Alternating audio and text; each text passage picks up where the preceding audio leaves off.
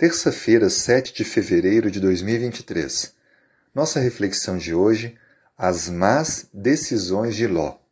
Você conhece esse personagem bíblico? Ló foi o sobrinho de Abraão. Abraão, o personagem tão conhecido como o pai da fé. Quando ele saiu de sua terra, a chamado de Deus, Ló, seu sobrinho, decidiu acompanhar o tio e compartilhou com ele das bênçãos que Deus tinha para Abraão.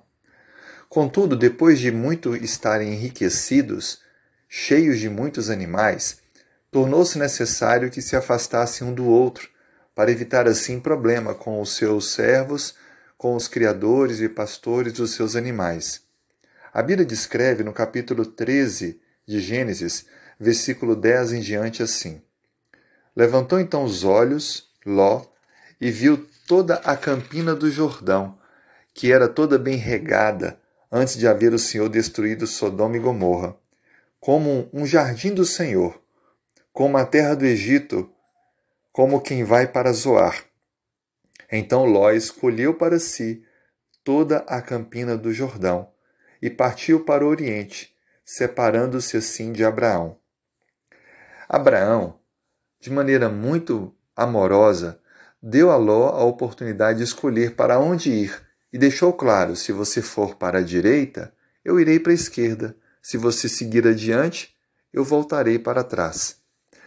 Ló deveria ter sido respeitoso e deveria ter retornado a opção de escolha para o seu tio Abraão, já que este era mais velho e de fato ele é que havia sido chamado por Deus para uma nova terra.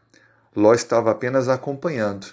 Contudo, Ló agradou-se e escolheu para si o que era melhor, tomando assim as rédeas da sua vida, ao invés de deixar Deus a conduzir. Escolheu para si então aquilo que era mais fácil, mais agradável, a campina ao longo de um rio que, sem dúvida alguma, produzia muita vida. Plantas, árvores frutíferas, grama verde, tudo o que um criador de animais gostaria de ter.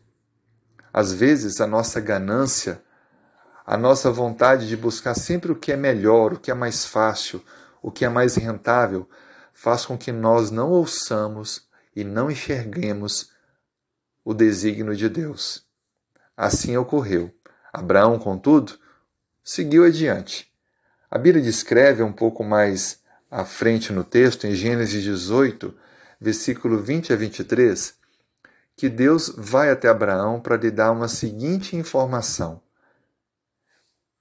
A maldade de Sodoma e Gomorra chegaram no seu limite. Destruirei as duas cidades. Algum tempo antes, Abraão havia, havia estado naquelas cidades para libertar o seu sobrinho Ló. Uma guerra de reis contra reis havia feito Ló e sua família reféns. Abraão, então, usado por Deus, com mais alguns outros guerreiros, foi até lá, libertou Ló e também concluiu com a guerra, destruindo os reis maus que haviam vencido. Ló havia aprendido a lição. Hum, só que não. A Bíblia descreve que Ló voltou a morar em Sodoma, voltou a se misturar com a cidade, voltou ali estabelecer suas raízes. Então, Deus anuncia a Abraão que destruiria as cidades.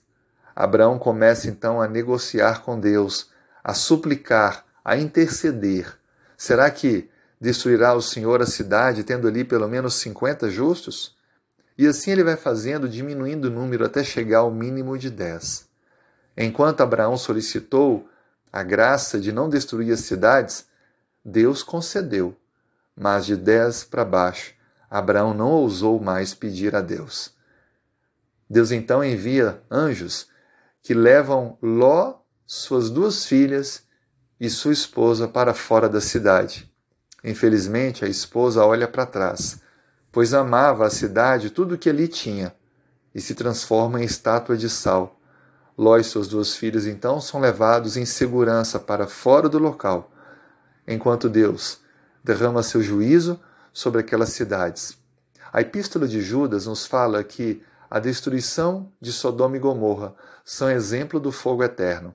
Foram extintas, assim como também os ímpios no final da história, serão extintos de maneira definitiva. A graça de Deus está ofertada para mim e para você, para que possamos sair no momento certo e poder então receber a vida eterna. Decida hoje ser povo do Senhor, família de Cristo e estar ao lado dele cada dia mais. Vamos orar? Senhor, muito obrigado, porque a tua graça é imerecida e nos faz entender o quanto tu nos amas. Dê-nos um bom dia, que possamos ser instrumentos teus para alcançar outras pessoas, intercedendo, lutando pela salvação de outros, e que nossas escolhas não sejam apenas pautadas naquilo que nós vemos, naquilo que nós achamos que é melhor, mas na tua direção. Oramos em nome de Jesus. Amém.